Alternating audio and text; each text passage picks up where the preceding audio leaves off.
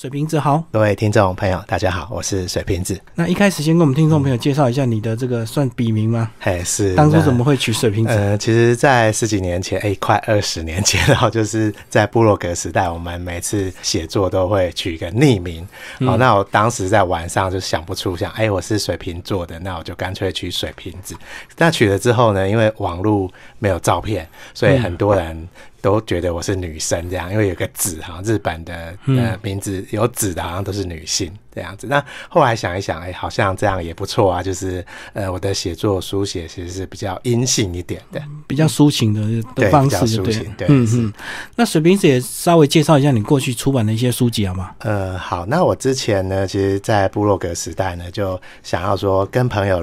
在每年都会定一个计划，说明年要做什么事，然后我就呃想不出来，然后我就想说啊，那就五十家咖啡馆好了 哈。那那时候咖啡馆方兴未艾啊，就是很多新的咖啡馆开出来，尤其是单品咖啡。好，于是我就写了一个小程式，砥砺我自己每周要去逛一家咖啡馆，而且我后来又很龟毛，就是去两次我才能把它书写出来，所以我那一年跑了。呃，算一百次以上的咖啡馆，跑两次是不是？第一次先自己品尝，第二次才决定要跟老板聊聊，或者是访问。对对，或者是决不决定要不要书写这一家咖啡馆。好，那在布洛格时代呢，写了这么多，呃，后来就有出版社的朋友就说要不要出版，然后我就说哦，好吧，好吧，那就出来。就一出来，那时候果然就卖得很好啊。那后来又出了一本。那我其实个人还是比较喜欢书写这种散步哦、漫步，或者是说介绍历史的书哦。那可是这几年持续的在努力。呃，除了这一本玉山社所出的《台北漫步》之外呢，其实之前我还出过两本也是散步的书。老实讲，卖的不是很好，而且也投入了不少心力。所以这一本呢，也算是前面的一些呃比较错误修正，或者是说写的比。比较轻松，呃，比较符合读者。我个人觉得是这样子。过去可能太严谨了吧，是不是？所以大家读起来很辛苦，这样。对对，一种是太严谨，哈，那一种呢，我就又拉回来，反正就是左右调整，前后调整。哦，呃，之前第一本有六条路线，才六条而已。哦，那后来就变成十几条路线，又太多了。哦，所以最近这一本是调整十条路线走台北市。对啊，我们看这十条路线几乎都集中在市中心，对不对？是，对。那因为我个人这几年，我跟同学一起在经营一个地方，叫做青田七六。哦，那因为它是一个市定古迹，那经营青田七六的时候，也顺便带给客人一些文化导览、散步，所以变成说这在。台北城中跟我们东门这个地区，我们汉森电台这附近，嗯，哦，会走的比较多，哦，也就是大安区。哦，所以你这个你们现在在经营的那个地方，就是在台北市中心，就青田溪流。对，在青田街七巷六号，靠近大安森林公园，哦，跟东门捷运站附近。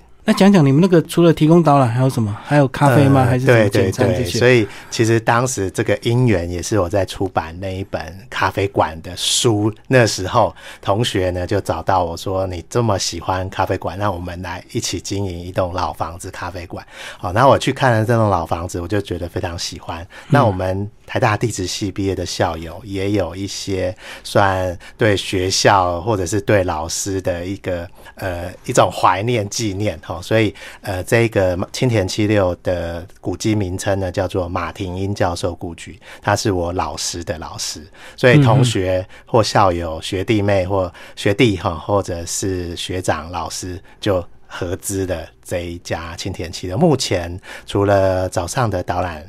免费的导览服务之外呢，呃，还有用餐咖啡馆跟晚上用餐的时间哦，分三个时段，所以我们是靠餐饮来赚钱。然后也有人就说，哎，青田七六就是一个餐厅，那实际上真的也是餐厅，我们是靠餐厅来营运那个地方。那文化导览就是变成一个呃，想要介绍更多周边的故事给大家的一个方法。哦，所以透过这样的导览，你就慢慢对这个市中心有更多的一个概念，然后包括之前写书也有很多资料，就重新再整理出这样的一本书《十条路线》。对，那我其实我的写作模式都是堆积木的方式，哦，有点。然后串联成线，好，然后再建构这个面哈。那呃，这个散步就很像一条路线，一条路线。那我就把它变成就定了一些主题哈。因因为以往的导览哈，总是一个区域而已。那我觉得这个区域其实非常非常的丰富哈。那呃，在我们青田七六周边大安区大安森林公园周边，哎，其实有很多寺庙、清真寺或者是天主教教堂。好，我就把它串联宗教之旅。好，那或者是我们目前也有在推温罗丁，呃，温州街罗斯福跟汀州路的书店，所以我也有一条路线是书街之旅哈，就是把这一些比较有特色的主题把它拉出来啊，然后再串联成一条路线哦。那我觉得这个路线就变成层层叠叠的哈，才可以建构出我们台北市的历史哦。其实台北市历史也不久，就这一百年来的事啊，可是值得讲的是真的非常的多。这个书中这些这十条路线，我看大部分都是半天可以完成，对不对？并不会太辛苦这样。其实两个小时，快一点两个小时就可以完成了哈。那这个在散步的过程，我觉得我也是学习到更多哈。比如说，呃，我们周边有那个金山南路、呃新一路哦，周边有以前有一个台北行务所哦，在我们中正纪念堂的东边哦，那我就串联到呃我们温州街，曾经有彭明允教授啊，或者是。是温州街的一些文史，那这些教授住在这一边，呃，他所发生的故事，我就把它串联起来，然后这个都是在制作、呃，参与或者是参与导览的时候呢，诶，更多的心得跟大家分享，而且这个故事是会累积的。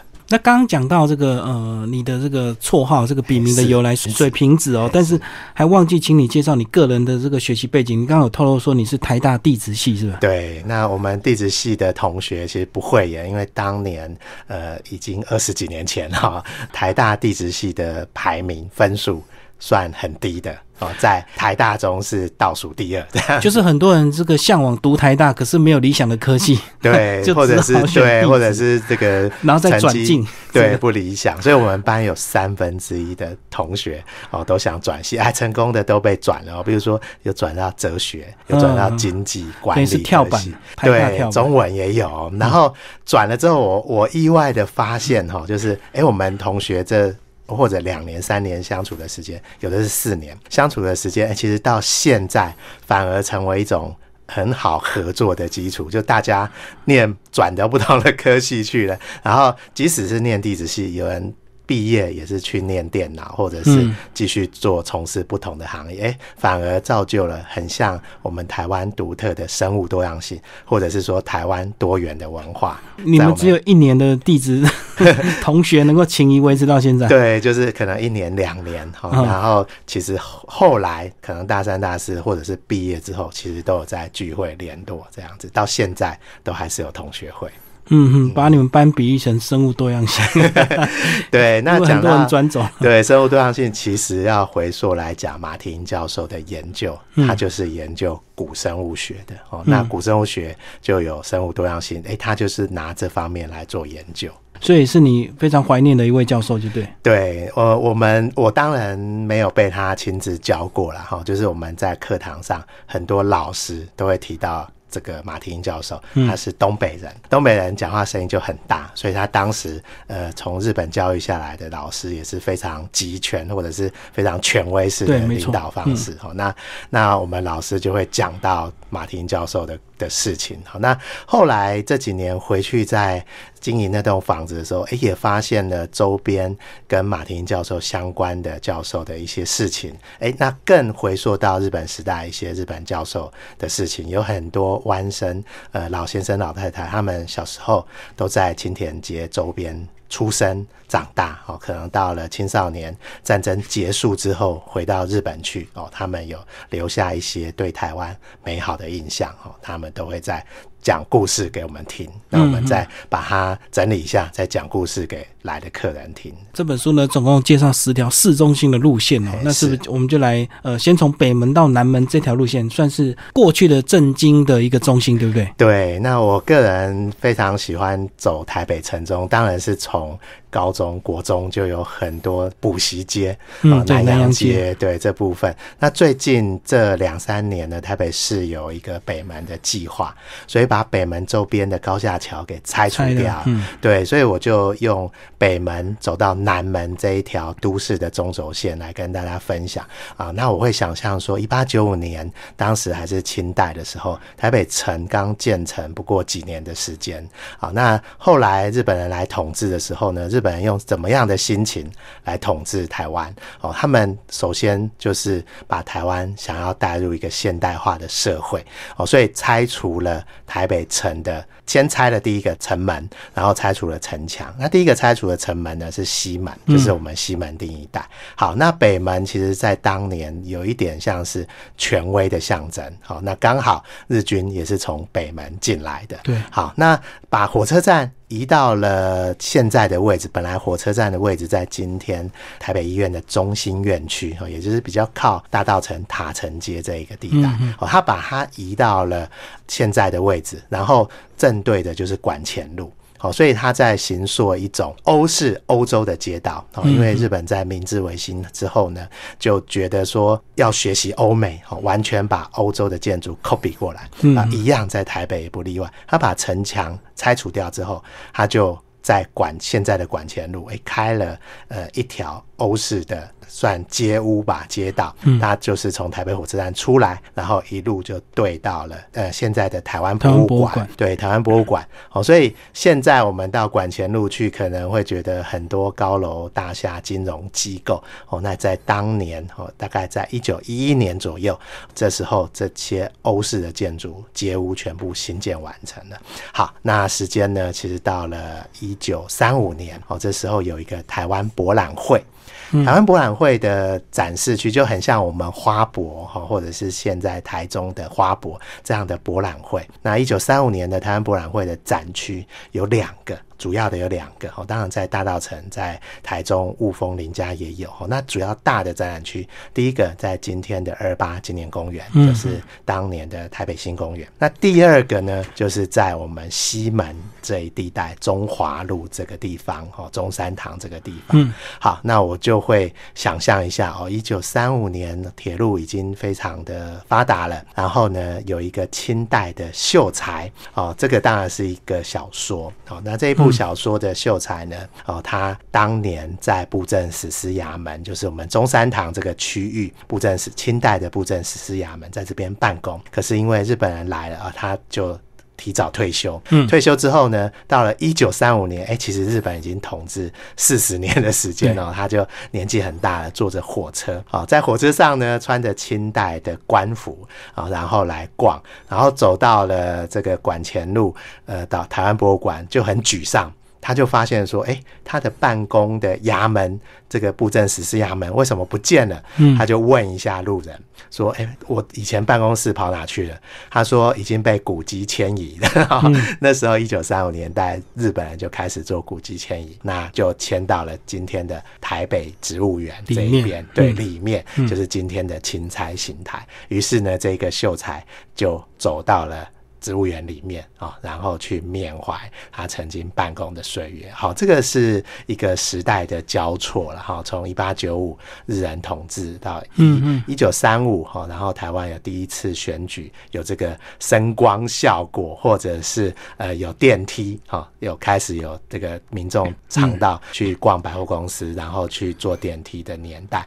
好，然后轰一然突然呢，哎，战争爆发了，哦然后整个台北城哎好好像有一点开始往倒退走的情况。哎，那今天北门的计划又把整个北门台北城中有一点像都市的轴线翻转这样。哦，我觉得从这样的历史过程哦会非常有趣。你在看这些房子哦，我们要怎么样让自己的城市更美好？我觉得呃，大家心中就会更有创建，更有定见。所以第一条路线从北门到南门，其实呢，呃，也搭配了一些手工的绘图，对不对？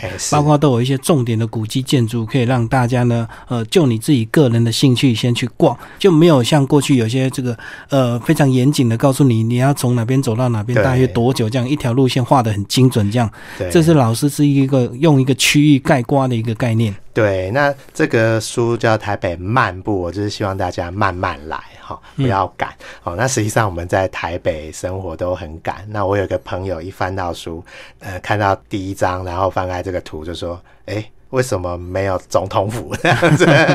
总统府也是很重要的欧式建筑啊。对，那我我就回答说，哎，其实该看的东西还是很多了哈，所以我就画我心目中哦想要得给大家看的这些大型比较大的建筑或特色的建筑物。哦，那除了这个之外呢，我后来请这个插画老师帮我画之后，我就发现，哎，其实。大道城，哈，大道城，我们画出来之后发现，哎，还蛮多样性的。除了有欧式建筑，哎，也有传统闽南式的寺庙，哦，然后也有这个现代比较现代的街屋，哦，所以在大道城那一张，我就觉得，呃，大家应该。更花多一点时间去，除了台北城中哦，去逛大道城或者去逛蒙甲这个地方。那以这个第一条路线来讲，其实刚从北门一开始啊，就有一个非常重要的是这个铁道部，它又把它这个台湾博物馆又把它整个复原，对不对？是。所以现在非常值得这个呃后面去逛这样。对，那除了除了在这个铁道部之外呢，哈，铁道部的对面哦，就是台北邮局。嗯，这个邮局也是相当很值得有看头的哈。然后从延平北路哈，除了有一家很年纪就是很资深的这个猪脚饭 这一家店之外，还有一个府台街洋楼哦，那也都说明了台北城开发的历史。那最近呢，呃，台北市政府就是把古迹迁移的旁边有一个三井仓库哦，也非常值得就。仅止于北门的周边，其实就已经看不完了哈。对对，那北门的周边，因为呃整个整修拆除这些高架桥之后呢，诶，有很多咖啡馆也去进驻了。嗯，哦对，那就有一些老师哈。就是我很敬爱的那个李清志老师，吼，所谓的都市侦探，还有他有去一家一家去喝咖啡，那他的角度跟我的角度比较不一样，他会去用都市翻新的角度，哎，然后再加上呃台北城中是不是要有这种咖啡馆的文艺复兴？哎，这个角度我觉得蛮好的哈，因为我们知道说武昌街也有一家很老的。明星咖啡馆，嗯，那明星咖啡馆呢？这个故事也蛮动人的哈。一个呃，算是当时呃念。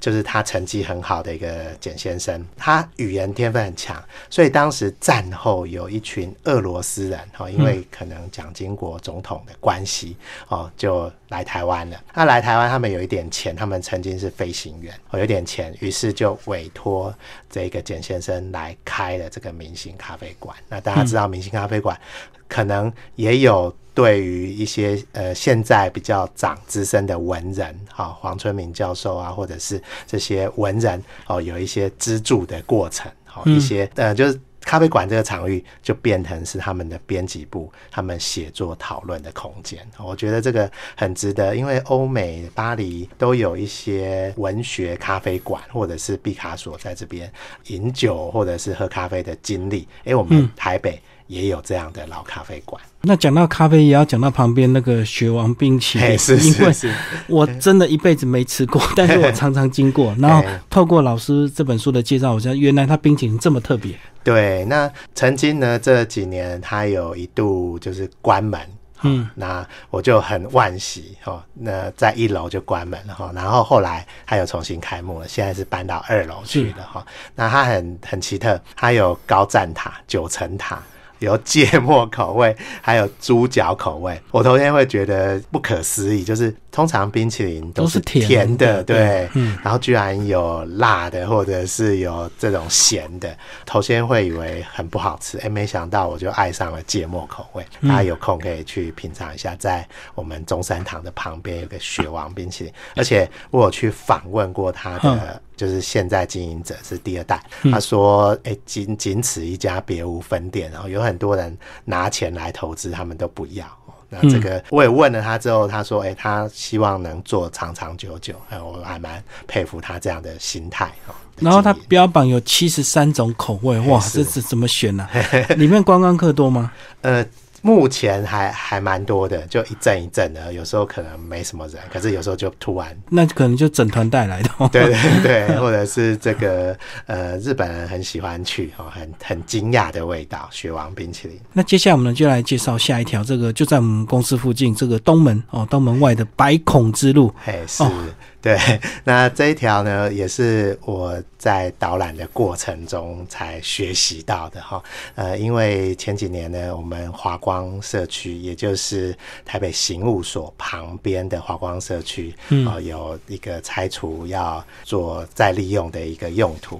好，那我就去深入了解这个台北刑务所，它呃它的历史，结果发现说，哎，台北刑务所是比我们中华民国的年纪还要久 哈，在大。大概一九零零年代呢，台北城墙在拆除的时候，哦，这个围墙就用台北的城墙石哦，请犯人把它搬运过来哦。当然，搬运不是直接用徒手搬运哈，当时总督府还盖了一个铁道，轻便的铁道哦，请犯人把石头搬上车，然后把它推过来哦。那台北刑运所盖完的时候，其实发生了一件事哦，因为。国父辛亥革命成功了嘛？哈，于是呃有一个革命烈士叫做罗福新，他是苗栗人。我们今天如果回去 Google 一下罗福新的照片，我觉得他真的又高又帅啊，这样子。好，罗福新就回来台湾啊，然后呢就引领的族人想要推翻日本政府。那这时候呢，日本政府就把他抓起来了哈，那就关在今天的。这个金山南路跟新一路这周边的台北刑务所，好，那这个围墙还在。好，那罗福星在此被绞死之后呢，后来呃，像蒋渭水这种年轻的医生哈，或者受到西方教育这一代，开始想要跟总督府提说，哎，应该让台湾人有议会。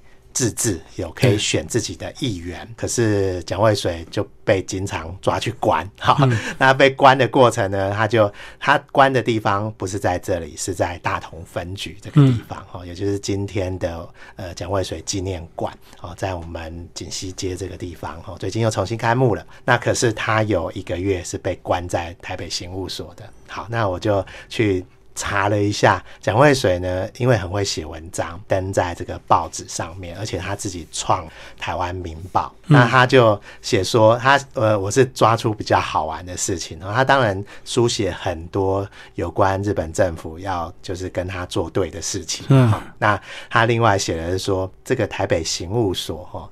呃，卫生环境很好哈，一个房间大概我们这个播音室的大小，三尺乘以五尺宽哦，其实蛮大的，一一监狱来讲。然后旁边有排水道，而且呢，呃，我在旁边就有大小便可以便所就有哦，所以呃，而且呢，大概一个礼拜。哦，这个浴方会来清洁一次，好，所以之后他就说这边卫生环境很好，哎，吃的也不错，这样子，啊，吃的也不错，于是他就说，哎，那三不五时可以来关一下，然后我的健康就会好一点。那我在此呢还可以写作，哦，那变成一种呃，有一点枯手啦，有一点枯手的味道。后来我就去找出一九四五年的航照图，哎，我发现哈，在这个监狱四周，哎，有种树。树有庭院造景，好，那蒋渭水的描述说，它上面有个窗户，哎，只要抬头踮脚就可以看到户外的风光，这样子。好，那这当然是一个呃，有一点被关，然后就有点枯手，或者是有一点自虐自嘲的行为。好，那。后来到了战争的时代啊，蒋渭水是大概一九二三年那时候有一个议会请愿的运动哦，所以这被关在这边一个月多。好，那到了战争时间，这个台北刑务所。就关了很多的欧洲哦，英美同盟嘛哈，关了这些英美的呃飞机的飞行员，好，他可能飞机来炸轰炸过程，可能不小心就坠落了，失事或者故障，对，然后下来之后就被抓了，被抓就关在刑务所。好，那这个战后我们又历经了白色恐怖，所以呢这边也关过一些政治犯，哦，所以我觉得呃这个欧洲有一些的。比较负面的文化资产或世界遗产哦，就是像纳税的集中营哦。那我们台北刑务所诶，历经了这一百多年来哦，不同政权的统治，诶，我觉得在这边讲这个负的比较负面的事情，也可以。引以为戒哦，对于人权或者是对于呃我们历经的历史，哎，我们可以反思一下哦，我们要如何求进步？我觉得这个是一个很好的文化资产。那这一条路线，我就把它延伸到了青田街跟温州街这个地带，哎，就发现了当时温州街的情况，哎，哪些教授哦也住过这边哦，或者是说哪哪些的呃教授历经了白色恐怖，哎，我也可以描述给朋友知道。讲到温州街，大家如果会吃的话，都只记得温州街那个，呃，有一个萝卜丝饼，对，萝卜丝饼这样，然后最近迁移的。对，它本来就是真的在温州街跟和平东路口，所以它就叫好像温州街的那个葱油丝饼吧。好，那现在只是比较搬靠近师大了哈，比较靠在和平东路上。我不知道它要不要改名叫和平 和平那个萝卜丝饼这样子。嗯哼，所以这条路线应该也是你最熟，因为常常在青田街出没嘛。对，那这个地方呢，我我觉得。呃，我们对于历史哈的看待哈，可能是两方都要来论述的哈。台北刑务所这个地方是一个很值得用不同角度换位思考的一个地方哈。那那在温州街哈，除了罗伯斯饼之外呢，呃，其实彭明敏教授住过这个地方，哎，还有殷海光，还有这个紫藤庐哈。那这几个教授，他是我以前他们的关系是怎么样？我就也很好奇。哦，也曾经就去翻了很多的文献资料，那读到了一篇，就是殷海光的夫人哦，他太太哦，曾经也是因为殷海光也呃，教育部有请他，就是说不要在大学继续任教了，希望他到教育部去任职，可是他个人非常坚持，后来就呃癌症过世。那这个殷海光的夫人呢，他太太。遇到了彭明敏的太太，哎，其实他们当年是不太敢对话的哈，怕被特务监控，所以呢，他们就是一个点头，一个微笑，哎，心里就觉得很温暖。好，看到这句话，我觉得呃，就就引以为戒。好，那当时温州街还有居住的。很多的教授，比如说台进农教授，嗯，哦，那个郑谦教授，哦，那林文月老师也写了一篇很感性的，从温州街到温州街。好，那温州街我们知道，今天从和平东路，然后呢一路上延伸到了大概罗斯福路这个地方。哎，它很长，可是呢以前交通不方便，就是辛亥高架桥刚盖的时候，温州街是不通的。哦，也就是老人家哦，以前的红绿灯。很短，比如三十秒、四十秒。那老人家你走路又慢，对，那这个新海路又大条，他从温州街这头要走到另外一头是不可能。所以林文月老师他描述说，这个老人家要等到假日，车比较少，对，车比较少。另外是他儿子有空开着车载老人家从这一头。呃，绕的新那个新生南路，然后到另外一头，哎，两个老人家见面聊天，这是很有温度的一件事。那我们今天刚好人行的高架人行道哈都已经拆除掉，然后我们把红绿灯给。延长了，现在是九十秒哦。就人的角度是很亲民哦，就是很对路人很好哦，对老人家很好。那另外一个角度就是我们开车或骑机车，就是要有一点耐心。嗯，那我觉得这个是增强彼此的呃互信。有时候我们把机车。停好了，或开车车停好了，就变路人，然后我们就会骂这个车子乱开。可是当我们在骑车的时候，我们就没有礼让行人，然后觉得路人走很慢。对，那这个照整个整个社会的开化哈，我们再重新来回顾林文月老师写温州街到温州街，哎，当时哎，我们的确是进步了哈。那有关人权哦，有关白色恐怖这件事，我们真的都是要时时刻刻去提醒自己，不要重蹈覆辙。那刚刚讲到。温州街住了很多教授，自然特务也很多，对不对？是 特务一天到晚就在巷子监控这样子。对，那我我我会提到说有一条街哦，就是温州街的十八巷这个巷子哦，我个人觉得是当年特务的密度最高的地方。那如今已经没有这样的白色恐怖的。的过往了哈。可是呃，看看老照片，走在那条街道，我觉得就是会莞尔一笑啊。然后看到椰子树啊，有时候也会再想一想说，哎，这个时间如果再回到呃更早以前哦，那呃我们就要提到有一个教授他规划我们。台北帝国大学，也就是我们台大的前身椰林大道的故事啊。那当年呢，这个椰林大道的设置哦，我们有一点觉得，因为椰子树到了战后长得很高。对，我念书的时候，呃，在椰子树下看书，不会被椰子果这个大果实扎死啊！哈，因为这个椰子树不会结果实，很奇怪，这个芽种不会结果实，可是会被这个椰子树的树叶掉下掉下来扎到。好，那当然不会受重伤啊，有时候就就被打到一下。好，那这个椰子树椰林大道的规划的由来是有一个日本教授，他叫中村三八夫。好，三八阿花的三八。嗯，那他当年其实也是朱温州街。好，那他就说，希望台北帝国大学的教授们，哈，这些教授呢，可以秉持着爷爷疼爱孙子的这个心态，去照顾好学生。好，那因为爷爷的爷底下，跟椰子树的椰的右边，哦，是同一个字。好，所以呢，他就是勉励，互相勉励这些老教授们，哦，不要用比较权威式的领导方式去骂学生，去教育学生，应该用比较和蔼可亲的方式。哦，哦，除了字很像，又同音啊，哦，所以对，就爷跟爷，对对对对对，嗯嗯嗯，哦，原来是有这样的一个典故。好，那其实呢，在这条路线你也提到蛮多篇幅介绍到彭明敏，对不对？他过去也是住温州街，然后也曾经被抓，后来又逃亡，然后最近后来又特色这样子。对对，那这一部我觉得大家可以自己去看他书写的书哈，那个叫《逃亡》，嗯，还有另外一本《自由的滋味》。对，那就呃把他呃当他的书写方式不是不是用骂政府的方式哈，他是据实的描述当年的。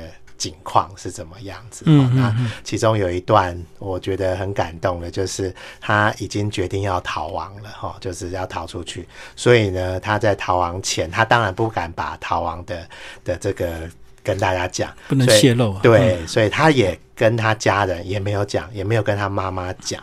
哦，可是他妈妈。事后认为他可能要去自杀，哦，所以他妈妈就勉励他说：“哎，他们家是信奉那个基督教的哈，所以就说你千万不能自杀哈，你要信主，上帝一定会怎样怎样会保护你。”哦，可是他也不敢讲说他其实没有要自杀，是要逃啊。哦，那这个描述的过程，我就觉得真的呃非常心酸的一个过往。好，那呃还好啦。今天彭明敏教授哈，他九十几岁还活着哦，他有亲眼目睹到哈，就是我们台湾比较民主化的过程啊。那大家可能也都不知道说，呃，他的手哎为什么断掉？嗯，啊，其实这这段在他的记录中其实是不太名誉的过往哈，因为当年台湾属于日本嘛哈，所以战争的时候，战争到。最后其实已经没有多少军人了，嗯，年轻人、少年都征兵去了。哦，他开始要征求台湾兵。哦，那他当年因为也是有读过书的人，哦，所以他就逃掉。哦，另外一次逃掉就是一九四五年的时候坐船逃到长崎去了。嗯嗯。好，他他不想被征兵。好，那逃到长崎去哈，因为第二颗原子弹丢在长崎。嗯。好，所以他就因此受伤，手就断掉了。所以这个这个是因为他逃兵，所以手断掉，所以他比较少提这样的过往。嗯，原来是这样。嗯，好，那其实这十条路线呢，还有一条很特别，在请这个水瓶子帮我们介绍是水道之路。我们非常熟悉的这个刘公俊哦，跟那个物理薛俊，然后原来其实呢，他是从这个新店一路通到这个我们台大附近，对不对？对，那呃，我们所熟知的柳公郡哈，其实其实是在日本时代，呃，日本人把它整合成一条水郡道。嗯，原来台北市有两个水郡，哈，一个是。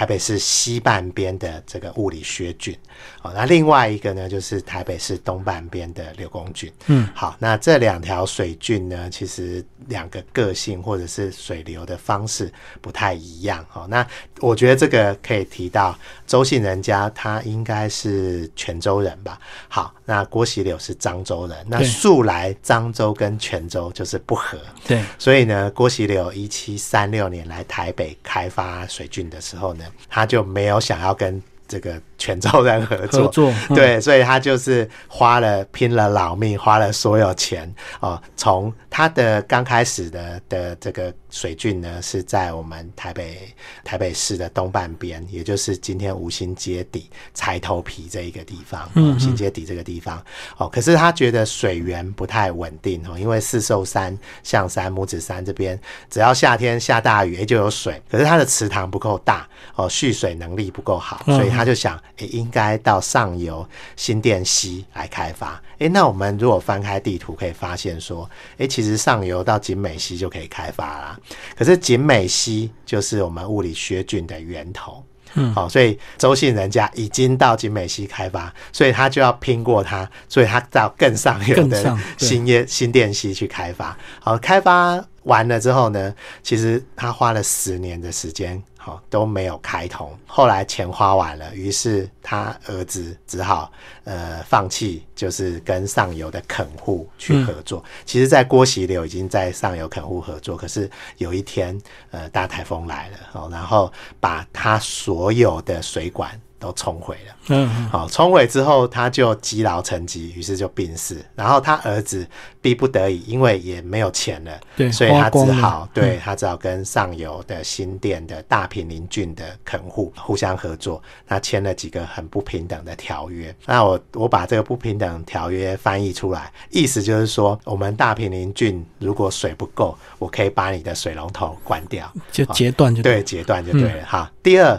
如果台风。水不够，我就要把你水关掉。这个这几条合约真的是极不平等哦，就是无条件的。呃，这个水，我因为是共同取水嘛，嗯，那呃，我万一我这边发生什么事，我第一要务就是把你关掉，确保新店的自己有水，对自己有水。哎，可是他儿子居然也签了这个不平等条约，可见他当时是情况多窘迫。好，然后第二个，他把柴头皮，也就是新五星街底的这个柴头皮的水。放掉了，嗯，哦，因为它已经有重新店溪的水，它放掉干嘛？它要种米，哦，也就是说，它的呃平常救命水这种皮糖，嗯，它都愿意把它放掉，然后去种，赶快种东西，种稻米，哦，所以由这两个情况来发现说，哎，其实呃柳公俊开发其实遇到遭遇到很多困难，而且他的子孙又无力去。开发开拓，所以呢，他的到了郭喜柳的曾孙，说把所有的水权全部卖给了板桥的林家。嗯，哦，所以其实郭喜柳的柳公郡在台北盆地的东半边，呃，它的寿命不到一百年，到一八二八年哦，没有到一百年，它的水权就全部没有了。那我们今天为什么都叫柳公郡？那原因就是日本人来。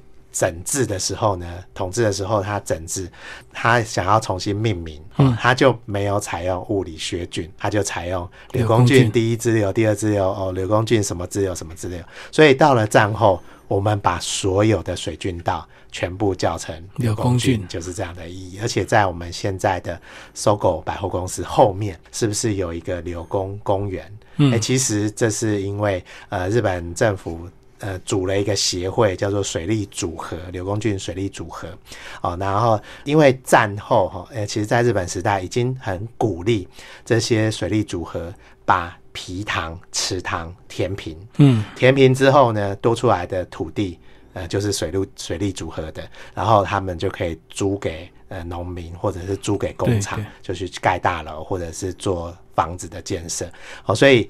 这些水利组合就拥有了大批的土地，到了战后就变成这个在收购后面有这样的土地的一个缘由。然后为什么会变公园？哦，因为呃皮塘这些池塘哦有一个公有化的过程。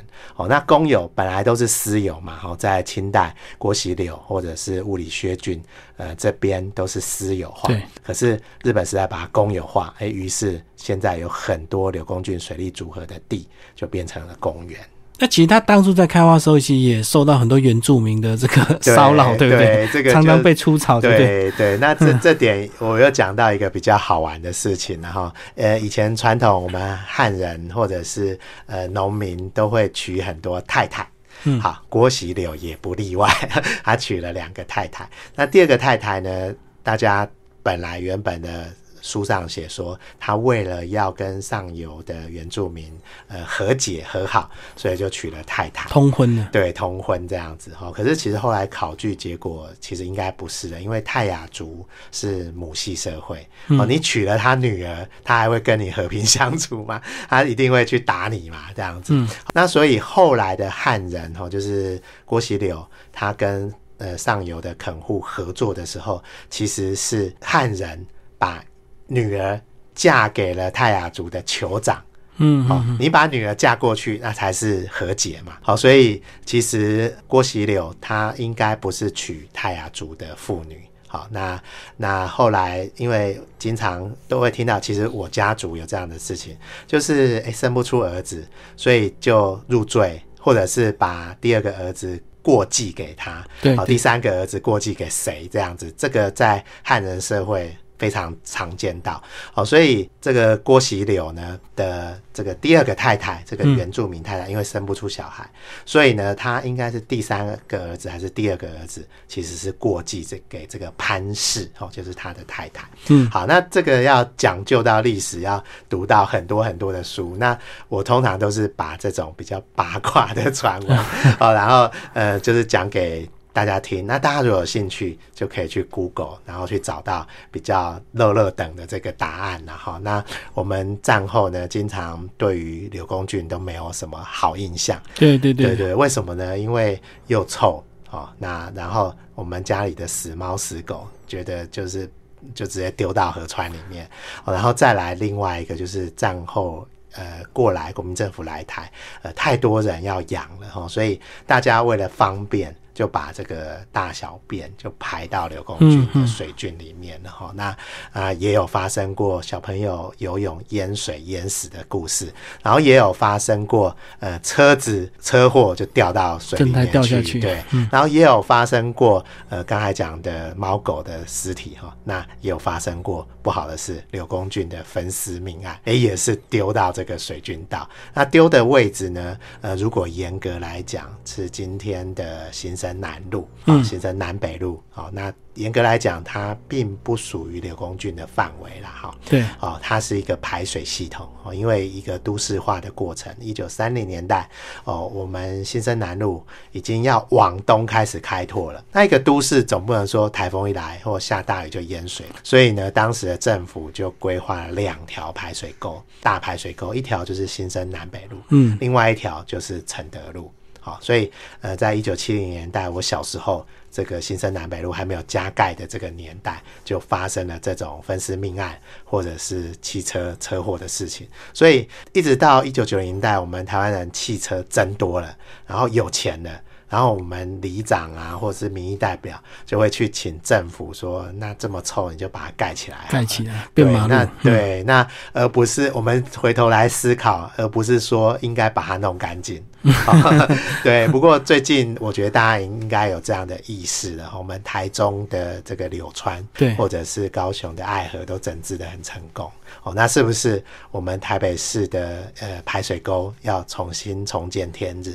哎，我觉得是有机会。哦，这个每次这个总会有一些候选人会提这个证件，就对对对。那那这个我们可以多多去韩国或者去日本做一些呃参考哈，比如说去京都。我们都会夏天去的时候很热，然后去。餐厅吃饭的时候有所谓的压床，哦，压川旁边的压床，啊，然后我们就会多花一千块、两千块，哦，两千元日元，然后，然后就去做很好 view 的景观的问题。啊，其实，在台北市，呃，如果把新生南北路这个大排水沟打开，呃，对，这个风景也是非常漂亮的。好，那我们刚刚介绍是呃这个第六条路线哦，水稻之旅。那其实总共有十条哦，呃，听众朋友有有兴趣的话，可以这个好好。的这个每一条路线都好好的走一走，其实呢，呃，交通都很方便，几乎都在市中心。哎，是，嗯，那呃，我也。希望大家说哦，不一定要拿着书哦出去走哦，也可以在呃晚上睡觉的时候蹲马桶的时候 哦，其实就看一条呃比你划手机哦看这个我们的脸书个人通讯的这些事情，我觉得应该会比较有意义一点啦。我个人觉得，最后也介绍一下你的这个粉砖好不好？听众朋友如果读完你的书，呃，有一些兴趣想要跟你联络或私讯的话，是不是透过水瓶子粉丝团？对，那大家就搜寻水瓶子，哈，在脸书搜寻水瓶子就可以找到我了，哈。那也可以到我们青田七六，哦，青田七六，哦，都有免费的导览服务，或许也可以来参加我们的导览，来直接问我也可以这样子。今天非常谢谢我们的作者水瓶子，然后玉山社所出版《台北漫步》，谢谢。